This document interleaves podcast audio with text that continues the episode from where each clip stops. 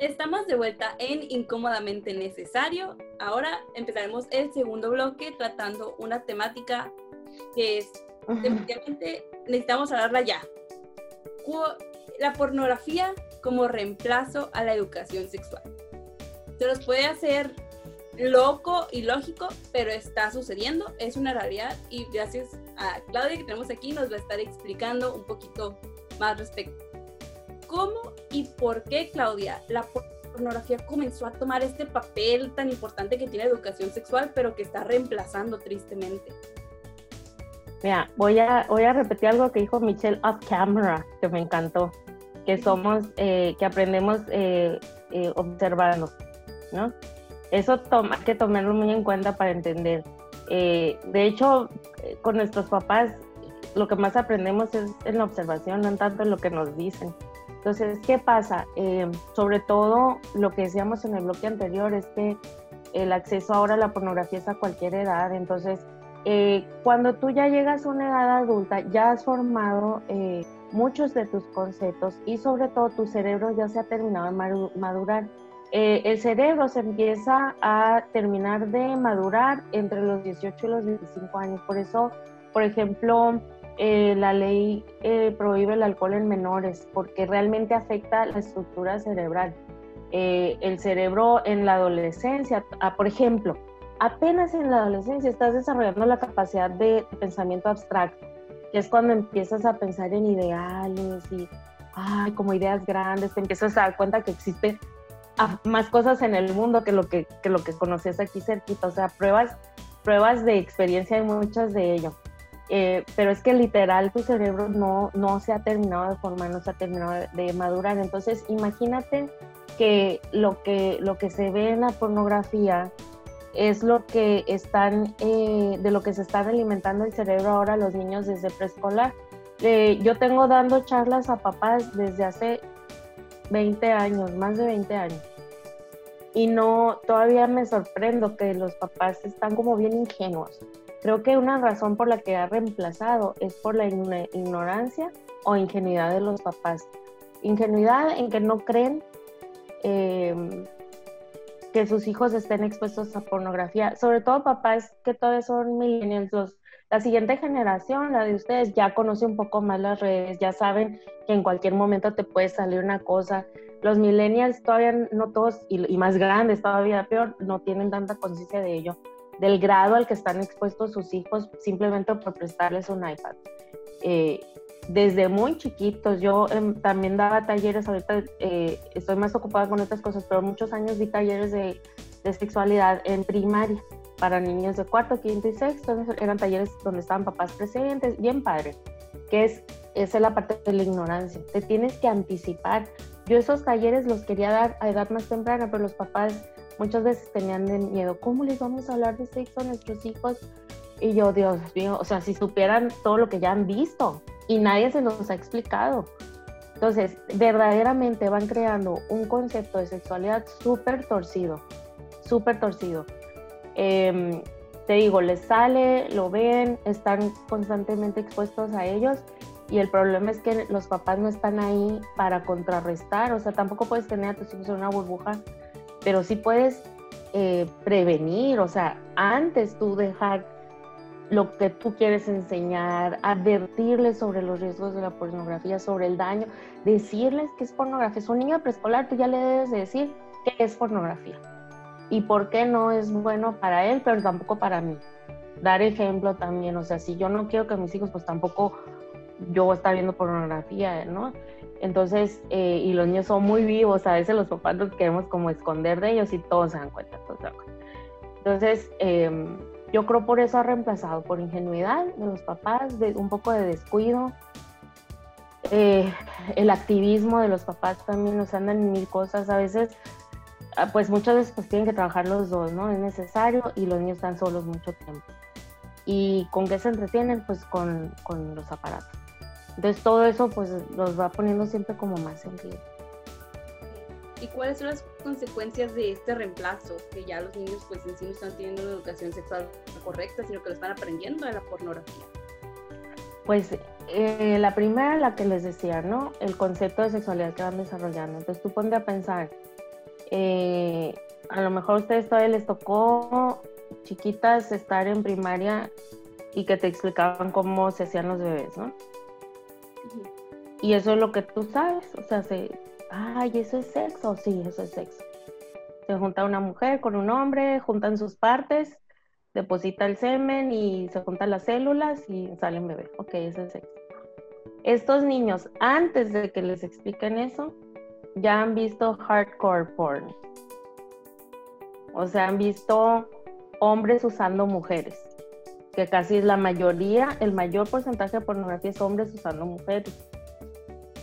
Eh, concepto de sexualidad, concepto de la mujer, concepto del hombre. Son daños muy fuertes en la identidad masculina y femenina. ¿Cuál es la identidad masculina que empiezan a creer que es como lo que debe de ser un hombre? Es un vato con músculos falsos, con genitales exageradamente gigantes, que muchas de las veces son prótesis en las películas. Eh, les dan drogas también para que, perdón, pero voy a hablar así claro, ¿no? Para que tengan erecciones muy duraderas muy, y muy exageradas, cuerpos realmente falsos, maquillados también, etcétera, ¿no? y que su éxito hay y que aparte eh, realizan actos de abuso no solo sexual, sino abuso de poder. Ese es el tipo de hombre que los niños están viendo, que están creciendo, su modelo a seguir, ¿no? Eh, y eso sin hablar de música, las músicas como refuerza eso, el reggaetón, todo eso, ¿no? Y el concepto de mujer, ah, pues la mujer es para ser usada, la mujer es un objeto, es para que yo la use y para que yo sienta placer. Ah, y aparte, el modo de quererlas es usarlas, usarlas por enfrente, por atrás, por todos lados, golpearlas, forzarlas. Ah, no, yo para ser muy hombre tengo que tener 2, 3, 4, 5, 20 conmigo. ¿Sí me explico? O sea, ya no quiero dar, estoy dando demasiados detalles así eh, que me parecen horrorosas a mí, ¿no? Pero ese es el concepto de hombre, o sea, cómo afecta la identidad masculina y cómo afecta la identidad femenina, porque también las niñas están viendo pornografía. Entonces, ser niña, para ser niña bonita, tengo que ser sexy.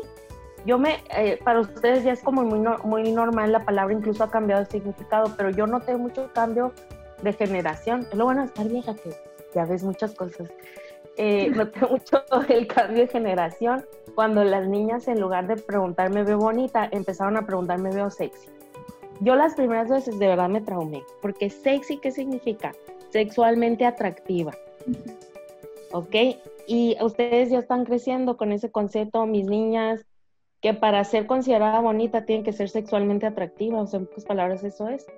Desde la ropa, las actitudes, cómo conquistas a un chico, qué tamaño de boobies tienes que tener, qué tamaño trasero, de cintura, de pantorrillas, de labios, o sea, es increíble eh, la influencia en la identidad femenina. Entonces, ¿qué tenemos? Un chorro de jóvenes con eh, baja autoestima, con problemas alimenticios, eh, muchas relaciones enfermizas, codependientes, tóxicas, donde la mujer cree que eso es amor y el hombre cree que eso es amor también o que eso es ser muy hombre, etc. Esas son algunas de las consecuencias. Y, y también en el área del, del abuso sexual, pues niños que, que, son más vulnerables, que tienen más potencial de ser víctimas de abuso sexual y de ser victimarios, que eso es algo muy grave que está sucediendo ahorita. Cuando empezamos a estudiar el abuso sexual, em, a capacitarnos, ¿no? Mi esposo y yo para estos temas, se hablaba más como de abuso de, de grandes a chicos Ahorita el, gran problema es que está incrementando muchísimo el abuso entre peers, entre coetáneos, entre niños de la misma edad, desde preescolar y primaria, que abusan sexualmente de sus propios compañeros. Y eso pues obviamente es por la pornografía, porque a un niño no se le ocurre de la nada violar a alguien. Y tiene consecuencias muy graves, ¿no? pero las básicas, digamos, lo mínimo que puede pasar con, con, si me están oyendo papás aquí o futuros papás, digo, todos ustedes van a ser, algún, la mayoría de ustedes eh, van a tener hijos en algún momento de su vida, es, es, eso, o sea, la identidad de que tu hijo, tu hija se sienta valioso por cómo es y que tome, que tome una identidad adecuada acerca de su feminidad y su masculinidad, pues es clave que es de qué se alimenta su cerebro. Y es más, nosotras, aunque ya estés grande, aunque a nosotras nos afecta, no manches, no digas, o sea, yo he visto matrimonios que se, que se, a punto de, disolverse por los problemas tan grandes por la pornografía eh, en medio de ellos, ya sea que el esposo la vea, que la esposa la vea. Entonces, ¿qué es lo que necesitamos hacer nosotros como sociedad o como futuros padres, como usted comentaba? Para que ya la pornografía no esté educando a nuestros hijos, nuestros futuros hijos, sino que en verdad es una educación sexual correcta. Pues ser muy, estar involucrados realmente con los hijos. Primero empezar por ti, empezar a sanar eso, porque creo que, que a diversos niveles a todos nos está causando heridas la pornografía y no tener miedo a hablar y no tener y ser bien valientes oye yo no estoy de acuerdo a mí como como las mujeres tenemos mucho tenemos de verdad ahora tanta posibilidad de expresarnos y estamos cayendo en, en, en lo políticamente correcto. Oye, a mí no me gusta, o sea, piensa que esa, esa muchacha podría ser yo, podría ser mi hermana, podría ser, ¿no? Protestar, no permitir, no apoyar. Hay muchas páginas eh, que tienen miles de seguidores, no aceptarlo en tu pareja, no aceptarlo en tu pareja, o sea, no está bien. ¿Qué pasa cuando un, cuando un eh, descubro que mi pareja ve pornografía? ¿Qué sentimos las mujeres? Te sientes súper traicionada, te sientes desvalorizada, que no eres lo suficientemente bella, bonita, sexy, atractiva, ah, hablando de sexy, ¿no? Pero en el caso, por ejemplo, del matrimonio, te sientes que eres basura, que eres basura, porque al, a un hombre le interesa más ver a una chica en una pantalla y con eso excitarse y casi, por lo general la pornografía lleva a la masturbación. Con eso excitarse para masturbarse en lugar de estar interesado en ti. O llega contigo a tu, a tu date y ya viene con otras intenciones más violentas porque ha estado viendo pornografía los cambios en la actitud del hombre, o sea, deja de tratarte tierno, en vez de tratarte con ternura, te empieza a tratar como cosa y empieza a exigir cosas de ti que no son dignas para ti o que tú no quieres o que no estás lista. ¿Por qué? Porque él tiene en su cabeza otra idea y está comparando y se está imaginando. También del lado de la mujer, ¿eh? o sea, también, por ejemplo, causa mucho daño a los matrimonios. Eh, la, eh, la pornografía es cuando luego estás con tu esposo o con tu esposa no puedes evitar acordarte de escenas que has visto y estás comparando. O sea, comparas expectativas sexuales, expectativas físicas, de tiempo, duración y, ritmo, o sea, ¿sí me explico? Y, de, y, te empiezas a sentir también mal, o sea, no soy suficiente, em, no tengo los atributos que debería tener mi cuerpo, etcétera, etcétera. Ya se me, ya se me olvidó la pregunta, pero ah, ¿qué hacer? No permitir, o sea, y neta, si estás en una película, salte, o sea, el único modo que podemos demostrar cómo nos, que realmente lo que realmente pensamos es con la acción, es un tema que no hay lo suficiente, no hay la suficiente lucha y urge, porque sí es una droga, sí está causando muchos destrozos en muchas áreas. Me la pregunta y me enchiló. Y de hecho de esas consecuencias que nos comentaba y que también comentamos en el primer blog, que dijo que nos iba a comentar un poquito más acerca de las consecuencias neuronales y eso, para que queda. Ok, bueno, mm, la pornografía es igual que, que, cualquier droga, como está relacionada con el placer, eh, tiene efectos en las zonas de placer del, del cerebro. Entonces, hay neurotransmisores que son hormonas que están relacionadas con todo el efecto del placer en la persona, ¿no? Al, eh, dopamina, serotonina eh, y otras están relacionadas y son las que también eh, tenemos cuando comes y que está bien rica tu comida, cuando ay, estás descansando y ay, qué gusto se siente, o sea, el placer en general. El problema de, de las drogas y entre ellas la pornografía es el tipo de conexiones que hacen, que van causando una escalada. Eh, igual que la droga, eh, puede, empieza la gente con un tipo de pornografía, digamos, le llaman blanda, ¿no? Eh, llega un momento en que ya no es, para empezar, la persona crea esta conexión cerebral que le hace querer volver a ver. Va creando una dependencia, igual que cualquier droga, va creando una dependencia. Em, luego se va, se hace como tolerante a esa, a esa cantidad de placer, entonces tiene que aumentar, entonces van cambiando los contenidos eh, de pornografía que van utilizando y, cada vez se vuelve más violenta, violenta, violenta. Hay una escalada, una escalada eh, buscando más, buscando más, porque lo anterior ya no me satisfajo, ¿no? Entonces, satisfizo. Eh, entonces, eh, de, pornografía, eh, digamos, hombre y mujer como lo básico, pasa a pornografía de violencia, de violación, de golpes, masoquismo. entre medio, pues también me ha tocado acompañar a algunos jóvenes con atracción al mismo sexo y algunos de ellos em, tuvieron un cambio en su orientación sexual a partir de la pornografía cuando ya no les, em, les llenaba, por así decirlo, la, entre hombre y mujer empezaron a ver de, homosexual y sí hubo un efecto en su persona. Y creo que tiene mucho que ver con lo que tú decías, Michelle. O sea, lo que ves, te dan ganas de imitarlo, pues aprendemos por observación. No es todas las personas con atracción al mismo sexo, algunos de los que me ha tocado acompañar. Luego pasa a bestialidad, que es con animales, y lo más grave ahorita es la pedofilia y todo lo relacionado con eso, porque detrás de eso hay mucho crimen, detrás de eso hay mucho crimen. Bueno, entonces a nivel neuronal está eso. Y al igual que cualquier otra cosa, cuando tú haces algo por repetición, se van haciendo, eh, por así decirlo, como canales en el cerebro. Se van haciendo ciertas estructuras que condicionan tus futuros comportamientos. Y esto pasa con la pornografía, o sea, literal, va cambiando la estructura del cerebro. Entre más joven estás, más te la cambia.